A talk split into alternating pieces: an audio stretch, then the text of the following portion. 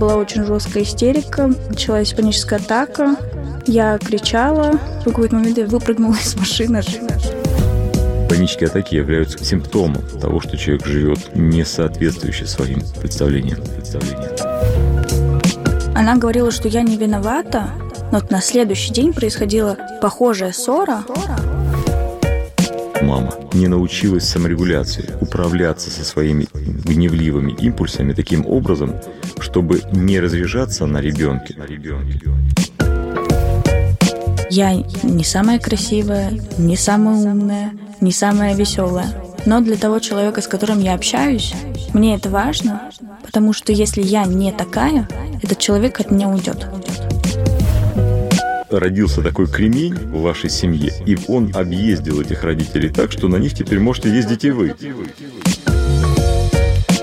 Здравствуйте, это подкаст «Страхи и ошибки». Мы продолжаем наш новый сезон, возвращаемся к истокам, говорим о психологических проблемах и фокусируемся в этом сезоне на детских травмах. Ну, просто потому, что мы поняли, что практически все все наши настроения, все неурядицы, все наши психологические барьеры, комплексы, зажимы и повторяющиеся ситуации чаще всего уходят корнями, истоками те травмы, которые мы получили в детстве или в раннем юношестве. Ну так давайте же с ними разбираться. Давайте будем слушать наших героев, э, искать параллели, обнаруживать похожие ситуации у себя, ну и как-то продвигаться к осознанию и к счастливой жизни.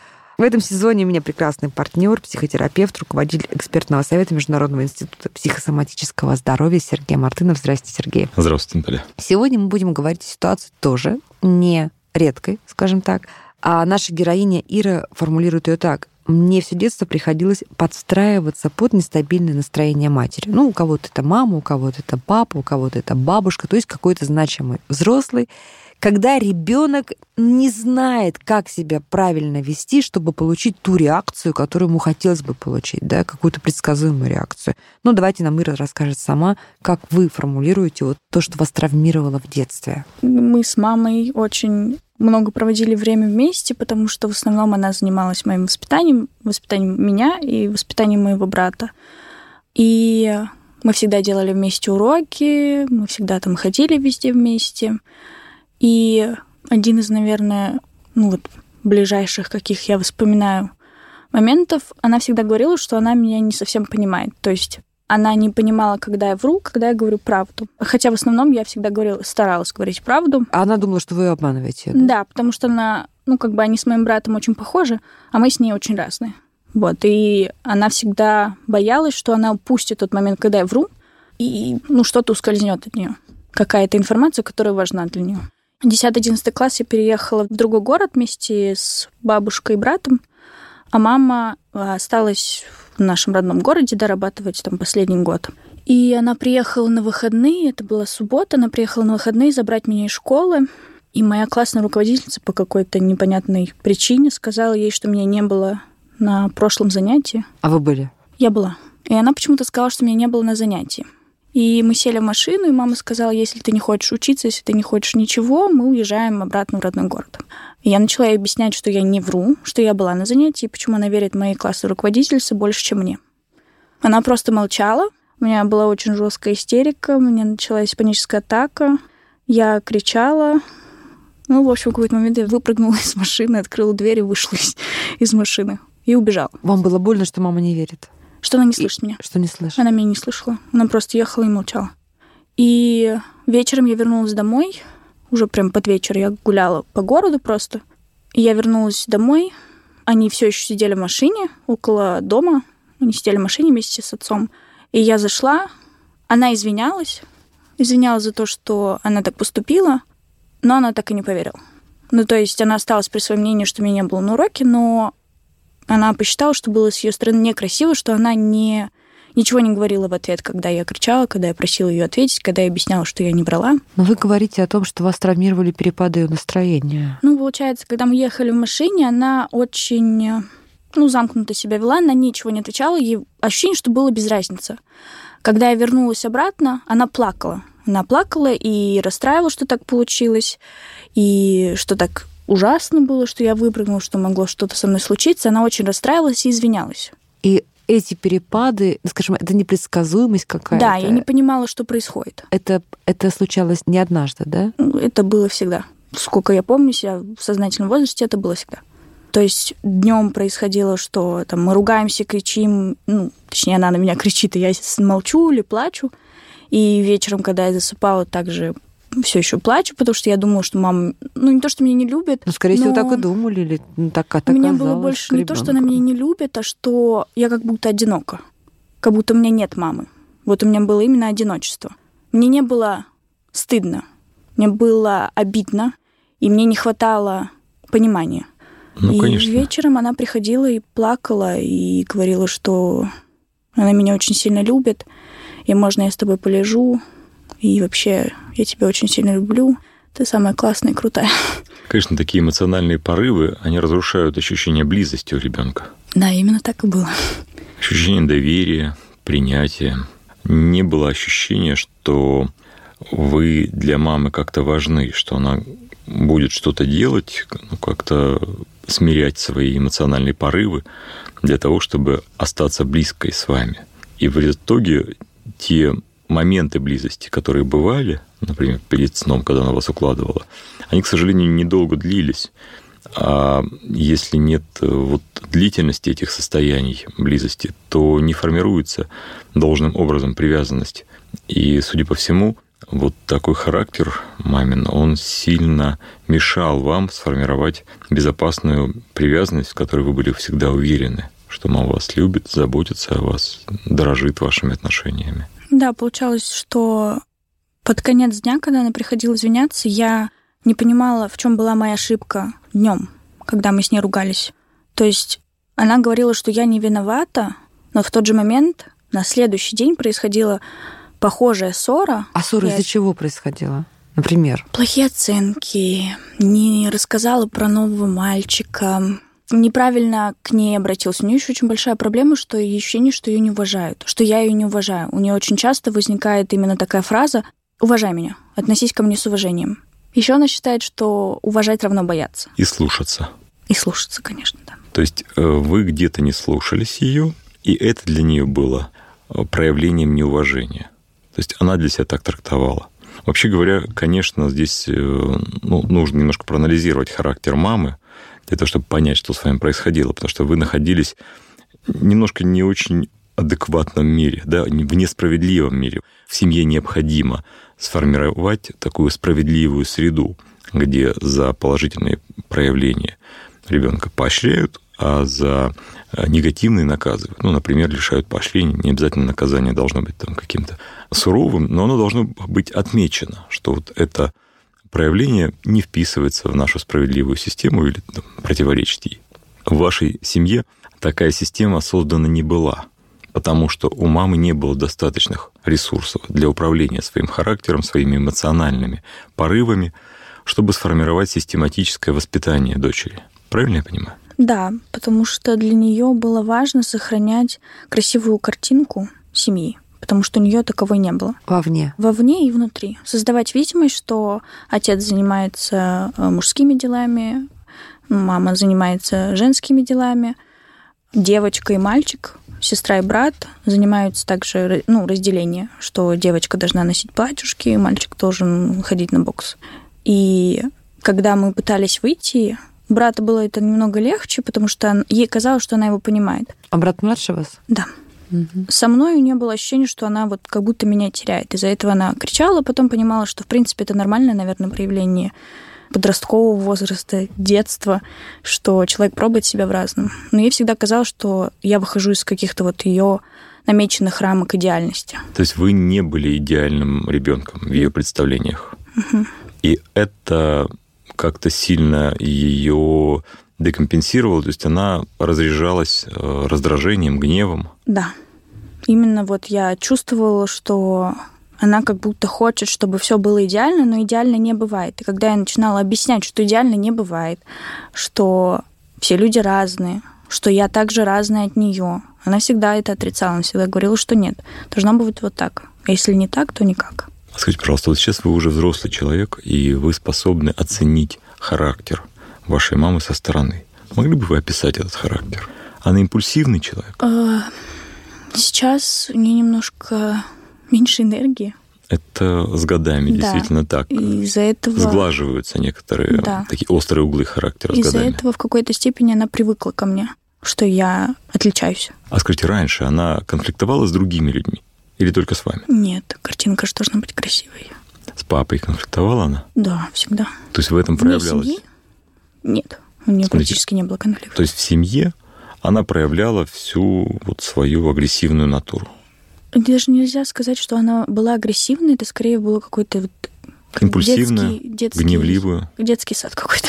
Ну, то есть мама, скорее всего, вы хотите сказать, реализов- ре- реализовывала какие-то свои травмы. Да, у нее была неполная семья, одна мама, отец алкоголик.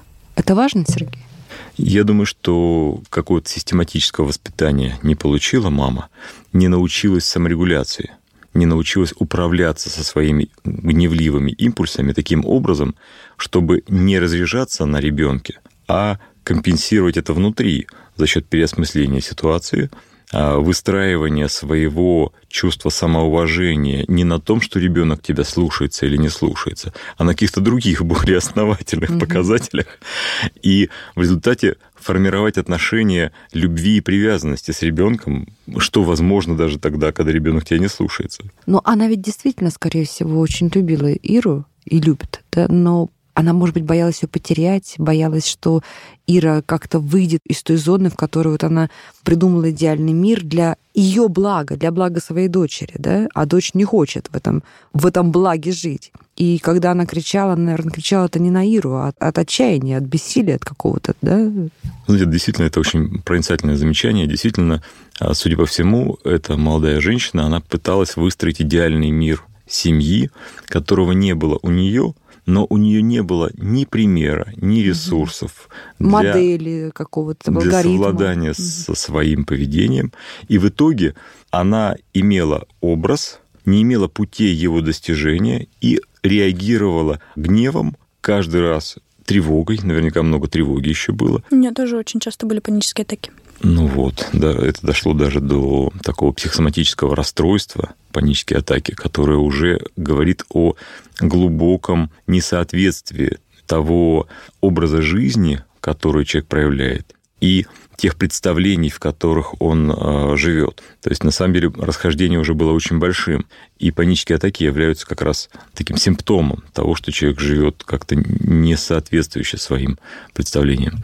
И здесь важно отметить, что вот такая материнская реакция была связана с тем, что дочь не вписывалась вот в этот идеальный мир со своими проявлениями, да, а судя по всему, девочкой вы были бойкой, у вас было много энергии, и ребенок какой-то более флегматичный или астеничный, он бы, может быть, и вписался. Не думаю, что ему было бы хорошо в этих условиях, но, во всяком случае, он бы меньше вызывал гнева у матери. Но вы со всем богатством вашего внутреннего и внешнего мира оказались просто разрушительны для ее модели. А осмыслить это, компенсировать, создать отношения, которые бы помогали вам вместе решать те проблемы, с которыми вы сталкиваетесь. Она не могла, не умела, не имела такого примера из своей семьи и не умела совладать с собой. И не имела тех инструментов психологических, с помощью которых можно было бы через диалог, через поддержку, через доверие друг другу выстроить систему, в которой воспитание было бы проявлением любви. В ее случае в итоге вы сталкивались с ее тревогой, с одной стороны, а с другой стороны, как только вы нарушали какие-то ее правила, вы тут же сталкивались с ее гневом. Ир, что сейчас? Вот вы уже здесь, значит, вы уже эту ситуацию как-то прорабатываете, пытаетесь проанализировать. Как, на ваш взгляд, вот эта растянутая во времени травма проявляется или мешает вам в вашей взрослой жизни? В том, как вы строите свои личные отношения, окружение, там, семью планируете?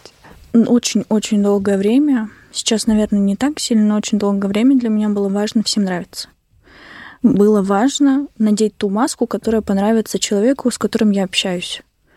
Неважно, это был новый человек или старый друг. Мне было важно быть самой хорошей, самой смешной, самой веселой, самой умной, самой красивой для того человека, с которым я общаюсь. Если это не так, то мне было очень плохо. Я долгое время вообще не терпела критику ни в каком виде. Ну, сейчас немного легче, но я просто в те моменты, когда я понимаю, что я притворяюсь, я начинаю себя ловить на этой мысли останавливаться. Пытаться сделать максимум, чтобы не вести себя так, как хочет человек, а вести себя так, как хочу я. А такие вспышки гнева, как были у мамы, у вас самой случаются? Да, у меня часто бывают панические атаки. Так как я хочу понравиться людям, я держусь и не проявляю на них гнев. Но когда я уехала из родного города и стала жить одна, мы с мамой очень долгое время не общались, наверное, года три. Мы общались прям по пару минут. Просто привет, как дела? Если ну, пару мы минут начинали что, в заходить... месяц, в день, в неделю? В день. Да, по пару минут. А, ну, то есть вы связь поддерживали, тем не менее, все время? Да, да? мы узнавали, что мы живы и здоровы. Mm-hmm. В принципе, это было все. Мы ничего не обсуждали, потому что как только мама начинала заходить на какие-то личные темы, которые касались лично меня и моей жизни, как я считала уже взрослой, у меня начинался гнев. Mm-hmm. Я ничего не рассказывала. А сейчас? Сейчас я разобралась, что происходило, и из-за этого я ее понимаю и принимаю. И я ей всегда говорю, когда она начинает там агрессивно себя вести, я объясняю, что мне некомфортно, что мне не нравится такое поведение, что оно на мне отражается очень ну, плохо. То есть вы взрослая в этих, в этих отношениях? Да. Да, тут, знаете, действительно вы очень правильно выделяете необходимые линии вашего поведения. С одной стороны, это принятие мамы и вашего прошлого, которое вы с ней прожили, а на основании того, что у нее самой был недостаток каких-то ресурсов, да, прежде всего психологических, саморегуляции, там, управления своими эмоциональными импульсами. И приняв это, вы можете принять ее сейчас. Но с другой стороны, вы очень четко понимаете, что должны быть границы этого там, взаимопроникновения психологического и понимаете, где вам нужно общаться с нею и в каком объеме вы готовы это выдерживать, а где вам лучше воздержаться от этого общения и дистанцироваться. Вот эту дистанцию, выбор этой дистанции, это на самом деле свойство здоровой взрослой психики. Это очень хорошо, что вы все это освоили, это прекрасно. Но вот есть такие невротические моменты, если хотите, мы их можем обсудить, которые связаны с тем, как вы стремитесь понравиться другим людям. И тут, знаете, вот э, дьявол в деталях. Когда вы говорите, что я хочу быть там хорошей, там правильной, я хочу там нравиться людям, это прекрасно, и вообще говоря, все люди этого хотят. Все хотят быть хорошими, там, умными, все хотят, чтобы им восхищались.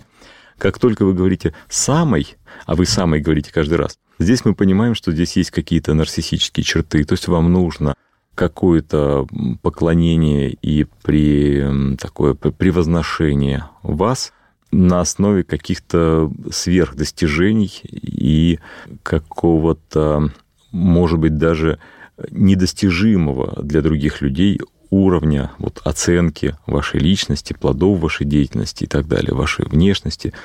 А вы, конечно, очень симпатичная девушка, но я думаю, что вот эта претензия, она мешает вам проявлять себя, быть собой. Я понимаю, что я не такая. Да-да. Что я не самая красивая, не самая умная, не самая веселая. Но для того человека, с которым я общаюсь, мне это важно, Потому что у меня ощущение, что если я не такая, этот человек от меня уйдет. Он перестанет со мной общаться, он перестанет проявлять ко мне какие-то, какой-то интерес, я его просто потеряю. Знаете почему? Потому что вы не доверяете отношениям привязанности. Потому что мама постоянно разрушала привязанность, и вам нужно быть было все время какой-то вот самой лучшей, чтобы вас выбрали снова. А в отношениях мужчины и женщины это работает иначе. Есть привязанность, и людям не нужно постоянно искать, а кто тут самый умный, а кто тут самая красивая. Между ними уже есть привязанность, понимаете? Это, это сейчас мне кажется, что для вас что-то новое прозвучало. Дело в том, что у меня мама очень часто говорила фразу, и по сей день она повторяет ее о том, что любовь не бывает бесплатно, без отдачи. Тебя не могут любить просто так. Она считала и говорила мне о том, что любовь бывает да? только за что-то. Безусловный. Не бывает ее, безусловно. Да-да, вот есть такое слово «безусловная любовь». Да, да вот мама говорила, что не бывает безусловной Да-да. любви. Вот как раз в психологии есть такое понятие. Есть э, безусловная любовь, это материнская любовь, которая любит ребенка независимо от того, что с ним будет происходить. И даже если он что-то натворит, она будет очень сильно страдать, но будет продолжать его любить. И есть отцовская любовь. Ну, нередко они смешаны, как правило, они смешаны. Ну, просто мы так выделяем для того, чтобы отделить одно от другого. Она условная. То есть ты делаешь вот это, и я тебя оцениваю высоко, потому что ты такой молодец. Да? И вот, конечно, воспитание возможно только при сочетании того и другого. И в материнской любви больше безусловного, а в отцовской больше условного. Поэтому там отношения отца с ребенком, как правило, начинаются там где-то с года или с полутора, когда уже есть те проявления, которые могут вообще быть не начинаются. оценены. А как в вашем случае? Я не знаю, он физически есть, но морально я не знаю, я его не видела.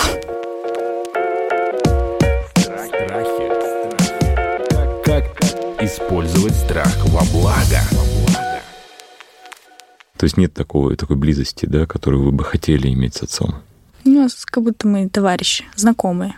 Он вам делает подарки когда-нибудь? Нет, а какие? Материальные? Ну, не знаю, куклу на день рождения, телефон на 18-летие. Нет, ну, мама говорит, надо взять, они покупают, если есть необходимость. А в школу приходил когда-нибудь к вам? Наверное, когда у мамы не было возможности. То есть от него не было инициативы а, в вашем взаимодействии, не было спонтанности. Я правильно Нет, понимаю? нет, вообще. Это, конечно, печально. И поэтому в вашем характере тоже недостает некоторой уверенности в себе.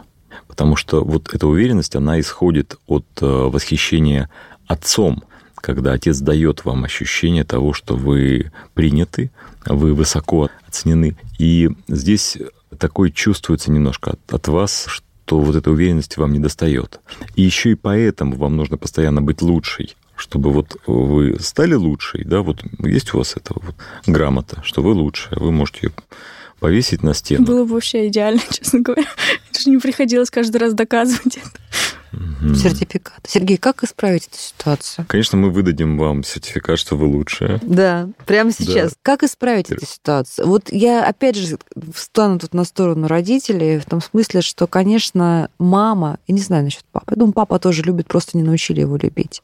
И гордится папа, но не научили его проявлять. Мама, которая была вовлечена в жизнь ребенка, она была заинтересована, она была неравнодушна, ну просто ну, не умела она по-другому любить, любила как могла, дров наломала, и тоже наверняка сейчас, когда вы уже как взрослые с ней проговариваете, она понимает, как исправить Сейчас, маме ситуацию. сейчас вам нужно по-другому выстраивать отношение к себе, основывая свою самооценку не на оценках мамы и папы, а основывая на том, что, собственно говоря, и подразумевает самооценка, на оценке своей деятельности. У вас есть трудности с самооценкой, да, вы, вы их знаете, и для того, чтобы ее выстроить, она не должна быть высокой, она должна быть адекватной. То есть вы выстраиваете с сегодняшнего дня самооценку, основываясь на результатах своей деятельности. То есть вот я сделала что-то хорошее, значит, я молодец. Я в целом принимаю себя такой, какая есть, для того, чтобы становиться еще лучше. Вот знаете, вот это вот в нашей жизни постоянно присутствуют такие антиномии. Понимаете, нужно нравиться людям или не нужно? Да, у вас такой вопрос внутри, я вот его чувствую. Он сквозит, да. И здесь оба полюса неверны. То есть, если мы скажем, что нужно нравиться людям, это ведет к такому человекоугодничеству, когда человек себя теряет. А если мы скажем себе, что не нужно нравиться людям, это ведет к абсолютной асоциальности и к тому, что человек в итоге не состоится как человек, он просто одичает. И серединный путь состоит в том, чтобы мы стремились учитывать мнение других о нас, получали эту обратную связь, анализировали ее, но при этом реализовывали свои цели в своей жизни, основываясь на своих представлениях о том, что хорошо и плохо. Они у вас уже есть. И я все-таки задам еще раз свой вопрос. А маме что? Вот если, если сейчас- нас слушает мама Иры или другие мамы или папы, родителям что можно исправить в этой ситуации, когда дети уже выросли, а дрова наломаны? Знаете, Наталья, я первый раз, когда вы задали этот вопрос, я подумал, что мама тут случайно проз- прозвучала, потому что перед нами есть пациент, нет. который требует помощи. Я понимаю. Ну, слушайте, ну я вижу за спиной этого пациента, я вижу ее маму, и я думаю, что все-таки, несмотря на то, что они общались по две минуты, но каждый день, их связь на самом деле, ментальная связь, эмоционально очень сильная. Правда же, Ира, с мамой? Ну, мама, да, требовала внимания. Даже после того, как я уехала, ей очень не хватало меня, не было некого контролировать. Если мама вам перестанет звонить. Сейчас уже это будет очень плохо. сейчас, ну, мне не хватает ее общения с ней. Давайте маме поможем в этой ситуации. Смотрите, Мама что может исправить? Мне кажется, что мама уже во многом исправилась. Она учится вас поддерживать и исправилась благодаря правильной обратной связи от вас От же. Веры. Мгм. Правильно понимаю? То есть вы Да. стали показывать ей, какие проявления востребованы вами, и вы их оцениваете высоко и благодарны за них, а какие вам не нужны, они только мешают вам состояться в этой жизни. Правда же? Э, На самом деле это благодарность моему брату, который показал, что мои родители адекватные, что моя мама адекватная, что с ней можно общаться, и она слышит. Сколько ему лет? Сейчас ему 16. Началось это, наверное, когда ему было лет 10. Он говорил маме, он реально говорил маме, что для меня было абсолютным шоком. Он говорил, не разговаривай со мной так.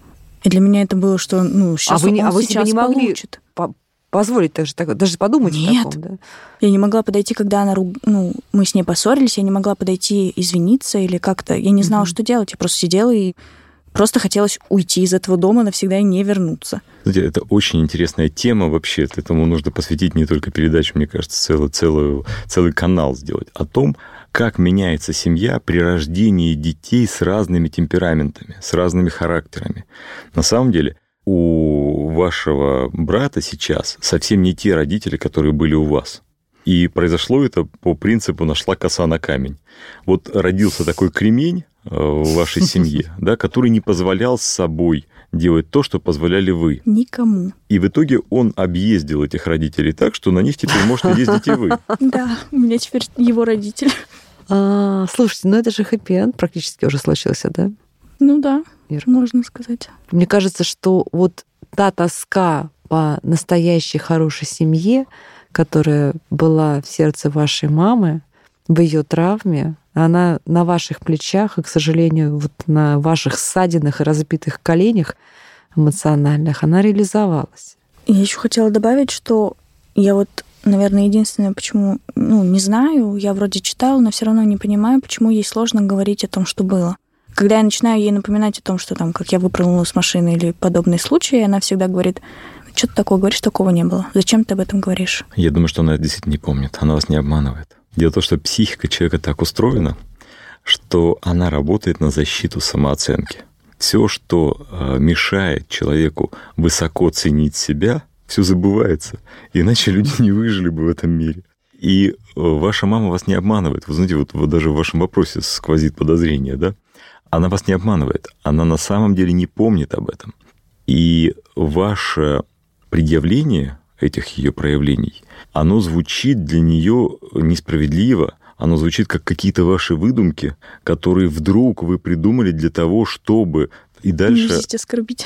Да, да, да, да. Как та ваша классная руководительница, которая обманула вашу маму, что вы не были на занятии, после чего выпрыгнули из машины, да? Вот как люблю я на самом деле вот эти вот э, шутки мироздания, да, как, как замкнулась история. То, то есть все-таки вам нужно понимать, что каждый живет в своем мире. А, да, мир у нас один, но картина мира разная. И воспоминания об одном и том же событии могут быть совершенно противоположными у разных людей. И вам нужно допустить, вот, что ваша мама живет в своем мире в каком-то. И если у вас будет потребность какую-то ситуацию с ней разобрать, в этом может быть потребность, и иногда вот я участвую в модерации таких разговоров, в которых человеку нужно какой-то ну, опыт проработать, и есть близкие, с которыми можно еще это сделать, то здесь это нужно делать очень бережно. Сказать, что мама, я это помню вот так, а, возможно, я ошибаюсь, но вот у меня остались такие воспоминания. Мне интересно, как это помнишь ты? Остались ли у тебя какие-то воспоминания? Мне интересно, как ты считаешь, как вот нужно было отреагировать в такой ситуации, если этой ситуации ты не помнишь? Мы это принимаем, вот, но как ты считаешь, как, как нужно было бы отреагировать в такой ситуации, если бы мы не были охвачены теми эмоциями, которые в тот момент нами управляли? Я думаю, что вы услышите гораздо более здравые суждения, которые вас успокоят и поместят в какой-то более справедливый мир и помогут вам сблизиться с вашей мамой уже на других, более взрослых основаниях. Ира, вы с мамой на самом деле молодцы. Спасибо большое. Выжили. А брату отдельный Да, брату Отдельный. просто респект. Мы его благодарность. как-нибудь позовем экспертом, да, он нам расскажет, как выстроить отношения там, где уже там, где мина пролетела. Ну что, друзья, мы продолжаем сезон детских травм в подкасте «Страхи и ошибки». Сегодня мы говорили о ну, знаете, о сложных отношениях э, ребенка с мамой, э, которые наша героиня сформулировала как неготовность э, к тем или иным проявлениям маминых эмоций, непредсказуемости. На самом деле все оказалось, как это обычно бывает, гораздо глубже. Но это та история, которая уже с хэппи потому что видите, как все, казалось бы, несправимо исправилось, и мы видим какой-то розовый светлый горизонт. Это здорово. А мы разбирали ситуацию с психотерапевтом, руководителем экспертного совета Международного института психосоматического здоровья Сергеем Мартыновым. Будем продолжать. Пишите нам ваши истории, приходите к нам в студию. Подкаст «Страхи и ошибки». Наталья Лосева. Подписывайтесь на подкаст на сайте ria.ru в приложениях подкаст с Web Store и Google Play. Комментируйте и делитесь с друзьями.